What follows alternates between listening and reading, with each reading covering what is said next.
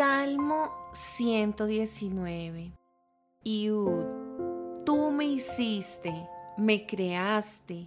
Ahora dame la sensatez de seguir tus mandatos, que todos los que te temen encuentren en mí un motivo de alegría, porque he puesto mi esperanza en tu palabra. Señor, sé que tus ordenanzas son justas, me disciplinaste porque lo necesitaba.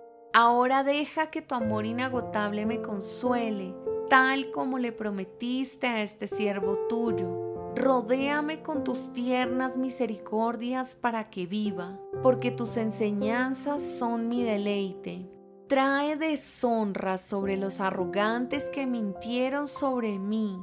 Mientras tanto me concentraré en tus mandamientos.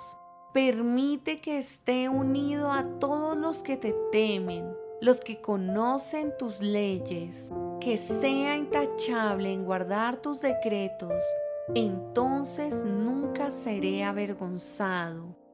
Caf, estoy agotado de tanto esperar a que me rescates, pero he puesto mi esperanza en tu palabra. Mis ojos se esfuerzan por ver cumplidas tus promesas. ¿Cuándo me consolarás? Estoy arrugado como un odre ahumado, pero no me olvidé de obedecer tus decretos. ¿Hasta cuándo tendré que esperar? ¿Cuándo castigarás a los que me persiguen?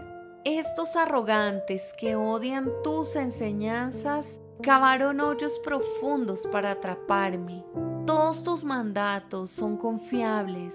Protégeme de aquellos que me persiguen sin causa.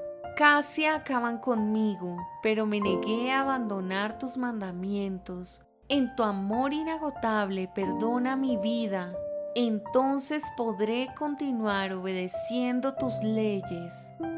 Lamed, tu eterna palabra, oh Señor, se mantiene firme en el cielo.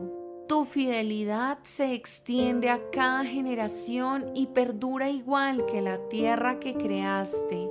Tus ordenanzas siguen siendo verdad hasta el día de hoy, porque todo está al servicio de tus planes. Si tus enseñanzas no me hubieran sostenido con alegría, ya habría muerto en mi sufrimiento. Jamás olvidaré tus mandamientos, pues por medio de ellos me diste vida. Soy tuyo, rescátame porque me he esforzado mucho en obedecer tus mandamientos. Aunque los malvados se escondan por el camino para matarme, con calma mantendré mi mente puesta en tus leyes.